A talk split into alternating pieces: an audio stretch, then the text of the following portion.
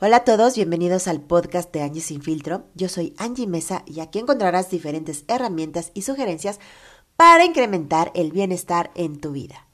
En este episodio vamos a platicar acerca de esas situaciones emocionales dolorosas que a veces vamos cargando por meses o años enteros y que además estamos tan apegados a esa sensación de sufrimiento que no nos damos cuenta de las ganancias secundarias poco positivas que creamos alrededor de ese eterno dolor, queridos.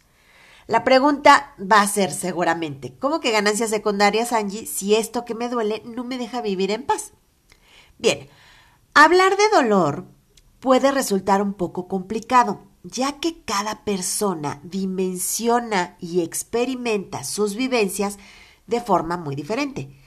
Influyen, por supuesto, aspectos como nuestra educación, contexto, creencias, cultura, ideología y cómo aprendemos a lidiar con el dolor desde pequeños. La sensación de dolor está relacionada directamente con la pérdida, ya sea física, material o emocional. Yo hasta ahorita no he conocido a alguien que sufra porque ha ganado un cuantioso bono de productividad en su empresa o jamás nunca alguien ha llegado conmigo a decirme, Angie, es que me duele muchísimo gustarle a tantas mujeres, dime qué hago. Esto no sucede. Lo que nos provoca el dolor siempre tendrá que ver con algo que no tenemos.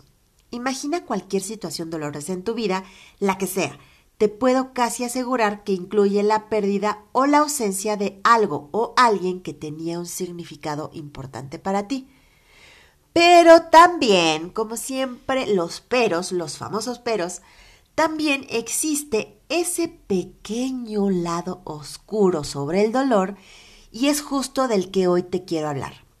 Regularmente, cuando algo nos pasa, existen personas alrededor que se preocupan por nosotros, aquellos que nos tienden una mano, que se ofrecen a acompañarnos mientras nos sentimos mal, nos escuchan, no sé, nos llevan un chocolate caliente hasta nuestra casa mientras lloramos a moco tendido por aquello que nos duele, recibimos mensajes de ánimo y todo eso se siente realmente bien. Y por supuesto que forma parte de este periodo de sanación, pero esto puede ser adictivo. Esta es la ganancia secundaria de la que insisto en hablarte. En un principio nos puede gustar tanto esa sensación de ser importantes para varias personas que con el tiempo podemos caer en la trampa de utilizar el dolor para así conseguir la atención y el cariño de las personas cercanas. ¿Qué tal? Y entonces esto se vuelve realmente una, un problema porque lo que sucede a continuación es que comenzamos a depender tanto de esa atención y cariño forzado, por supuesto, que el sufrimiento de la pérdida inicial se transforma en el temor a perder lo que resulta de esa pérdida.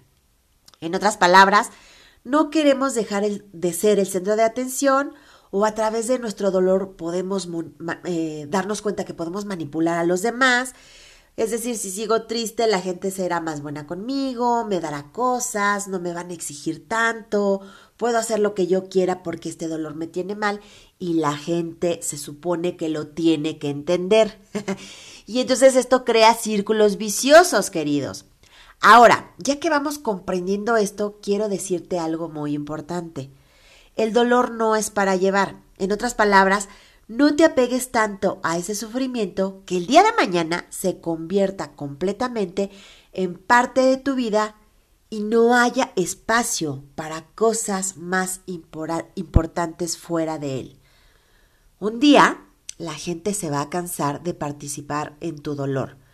Alguien que se fue porque ya no estaba enamorado o enamorada de ti no va a regresar porque te rompiste una pierna, un tantito accidental y un tantito a propósito, y le llames y le digas, mira, mi pierna este, está rota, o lo publiques en redes sociales para que se dé cuenta, y entonces te quedes esperando a que esa persona te diga, oye, ¿qué te pasó? Y ocupes ese dolor como vía para conseguir lo que tú quieres.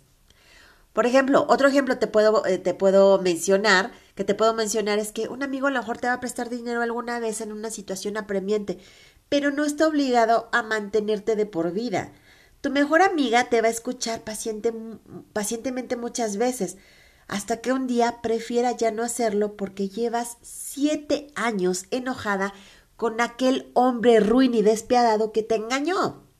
Puede que hayas experimentado eh, mucho más cosas eh, más dolorosas de las que ahora te estoy mencionando, son ejemplos nada más, pero de igual forma necesitas trascender ese dolor. Las personas que se quedan a vivir en el sufrimiento permanente terminan no sirviendo para nada. Ya saben, esto es sin filtro.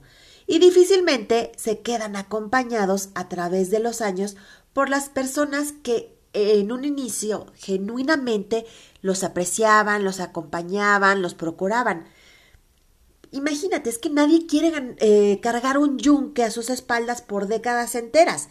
Es más, nadie quiere cargar un yunque, punto final. Por lo tanto, no lleves tu dolor a todos lados, eh, por meses o años enteros. El dolor sí que tiene que eh, ser vivido. Hay muchos estudios donde los especialistas nos hablan de estas etapas de duelo y cómo transitarlas. Y aquí es donde tú tienes que hacerte cargo, acudir a terapia, sanar y continuar. Existen muchos motivos por los cuales seguir adelante. A veces te va a llevar mucho más tiempo descubrirlos. Habrá días en los que no te, quedarán ganas de levantarte ni, siquiera por un vaso de agua. No vas a querer salir de la cama, eh, no te vas a querer bañar, vas a estar llorando, te vas a sentir con la energía súper baja y esto también es parte de esta sanación. Pero eh, solo está en ti volver a descubrir nuevos caminos y formas para iniciar de cero. Imagínate, o sea, si la, si la humanidad se hubiese rendido en los principios de la historia, no estaríamos disfrutando hoy de prácticamente nada. Pregúntate por qué el mundo se detendría por ti. Esto es una pregunta muy fuerte, pero que te va a ayudar a entender que no te puedes quedar ahí para siempre. A ver, aquí les van algunas recomendaciones muy sencillas para salir adelante de un dolor que ya lleva mucho tiempo. Primero que nada, busca ayuda profesional. Tanatólogos, psicólogos y terapeutas van a ser siempre la opción. No te desbordes en compras, no te desbordes en comida, en eh, prácticas habituales que no te llevan a nada bueno. Busca ayuda profesional. Segundo punto es que puedes empezar a aceptar la pérdida como parte de vivir. A veces ganamos y otras no. Nadie está exento en este mundo, en este mundo de sufrir pérdida. Así es que si esta vez te tocó a ti, ¿ok? Entiéndela, siéntela, pero también trasciende ese dolor. Otro punto es que te, que te puede ayudar muchísimo es conectar con experiencias nuevas. Eh, aprende algo nuevo, viaja, eh, investiga sobre filosofías de vida, todo esto te va a ayudar a entender la realidad que estás viviendo desde otros puntos de vista. Y aquí a lo mejor suena un poco repetitivo, pero investiga, investiga qué han hecho las personas que lo han perdido todo, como en una guerra o en un evento apremiante, y, y después continúan, ¿sabes? Llénate de ideas y comienza a experimentar qué es lo que puedes hacer por ti, hacia dónde diriges tu vida. Y por último, sé compasivo o compasiva con lo que sientes, si está bien que no te latigues, que no digas, oh, maldita sea, es que yo no puedo salir de este dolor y qué me pasa, diantres, ¿no? o sea, sé compasivo, trátate bien, pero también comienza a tomar decisiones. Muy bien, queridos, pues esto es eh, el podcast del día de hoy. Yo me despido deseándoles, como siempre, muchas bendiciones en su vida a pesar de las experiencias dolorosas. Recuerden seguirme en mis redes sociales, les he dejado eh, la información aquí en la descripción de este episodio y por supuesto que nos escuchamos muy pronto.